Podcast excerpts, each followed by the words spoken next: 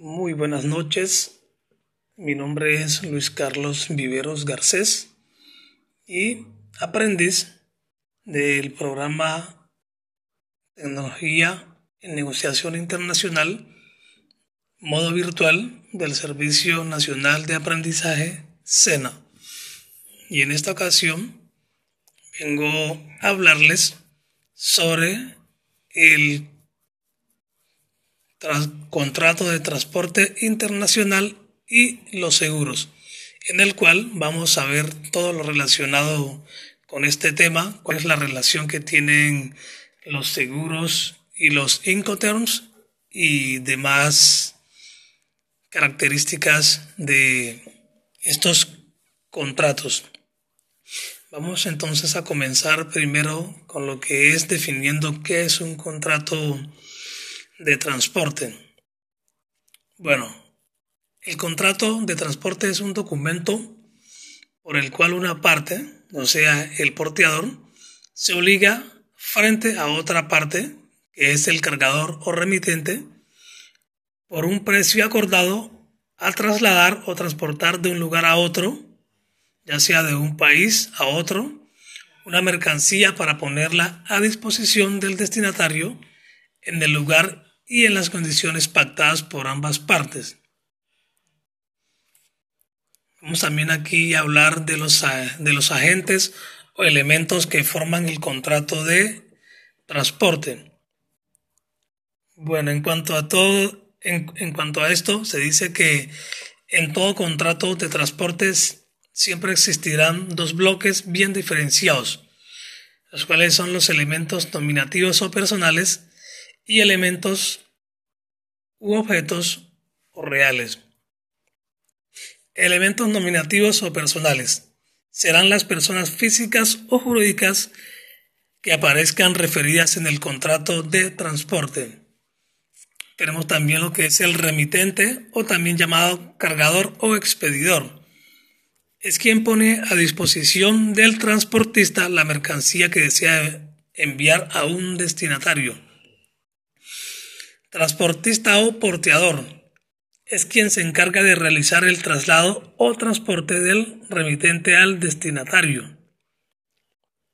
Tenemos también lo que es el destinatario, receptor o consignatario, y es la persona o figura y es quien aparece en el contrato de transporte como receptor de la mercancía enviada por el remitente y transportada por el porteador elementos, objetos o reales constituyen la razón última por la cual se realiza el contrato de transporte. Mercancía a transportar, que es literalmente aquel o aquellos objetos tangibles que se envían del remitente al destinatario. Precio, es el valor económico reflejado claramente en el contrato por realizar el traslado de la mercancía del remitente al destinatario. Este precio puede ser pagado aporte de carga o aporte debido al llegar la mercancía al destinatario. Bueno, Hacer una importación implica una inversión importante en muchos aspectos. No es solo el costo de la mercancía, sino el costo de traerla a su destino final en perfecto estado y en el momento oportuno. El transporte, uno de los principales eslabones de la cadena logística, es el que determina cómo y cuándo se recibirán los productos en manos de los compradores. Antes de iniciar este proceso es necesario tener claro si el término de venta Incoterm negociado incluye el transporte internacional. Los Incoterms versan sobre un número de obligaciones específicas impuestas a las partes y sobre la distribución del riesgo entre las mismas. Una vez se define el término de negociación Incoterm, los modos de transporte que se van a utilizar para llevar la mercancía a manos del comprador. El responsable de la contratación del transporte debe cotizar los fletes. Al cotizar dichos fletes no se puede esperar encontrar condiciones fijas, ya que el mercado de transporte es muy variable y por la alta competencia de esta actividad en el ámbito mundial se pueden encontrar algunas diferencias en cuanto a servicios y costos.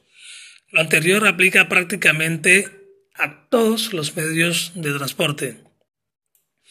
Bueno, entonces, el, el, éxito de una buena negociación de fletes radica en el conocimiento previo de tarifas referenciales para el mercado internacional, de tal manera que al momento de establecer contacto con la agencia de transporte, quien contrate el, el servicio tenga algún parámetro de comparación. En el caso de las tarifas aéreas, estas se basan en la ruta, el tamaño de los envíos, el producto y la relación peso-volumen, factor estiva, por ejemplo, en el caso de frutas y hortalizas, dado el tipo de empaque y embalaje, generalmente el flete se cobra el volumen de la carga, por volumen de carga. No hay que olvidar que adicional a la tarifa se cobran los recargos de combustible. Esos recargos son muy variables a lo largo del año. Es decir, tanto pueden subir como pueden bajar, representando a la vez eh, más gastos o menos gastos, ¿no? Bueno, eso ya, ya se sabe. En el caso del transporte marítimo también se aplican tarifas básicas y recargos.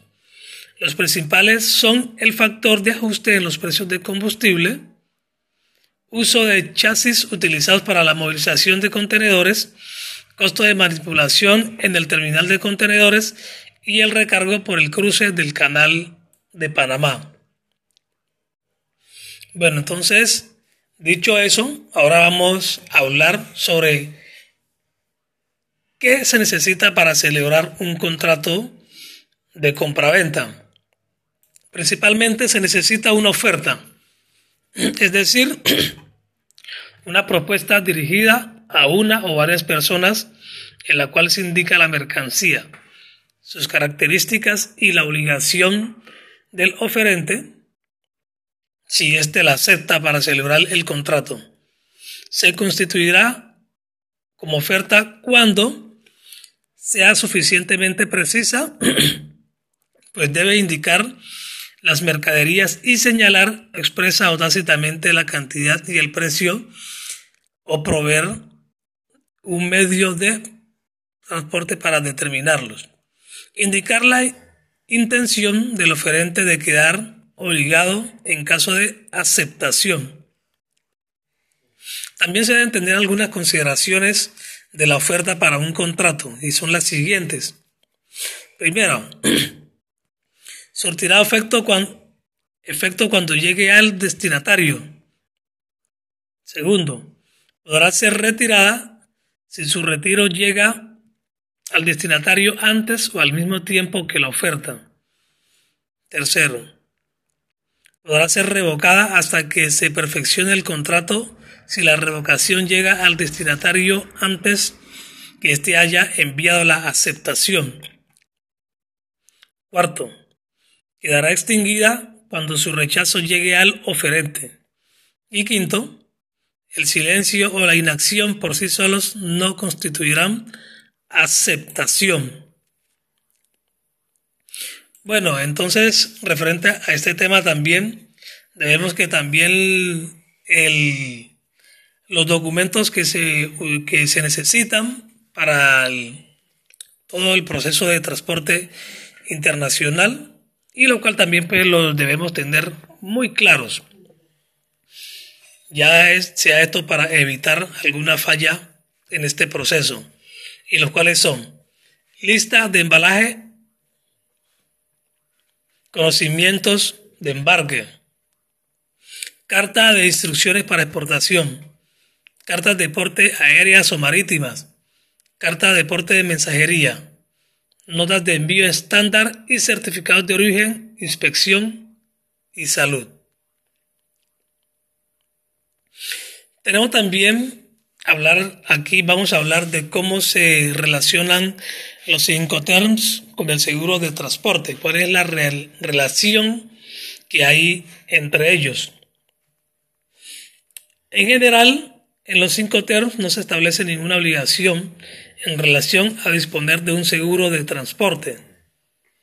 En los cinco terms DAT, DAP y DDP, el riesgo hasta destino es por cuenta del vendedor que tendrá un interés en que este riesgo esté asegurado, pero no una obligación de asegurar frente al comprador.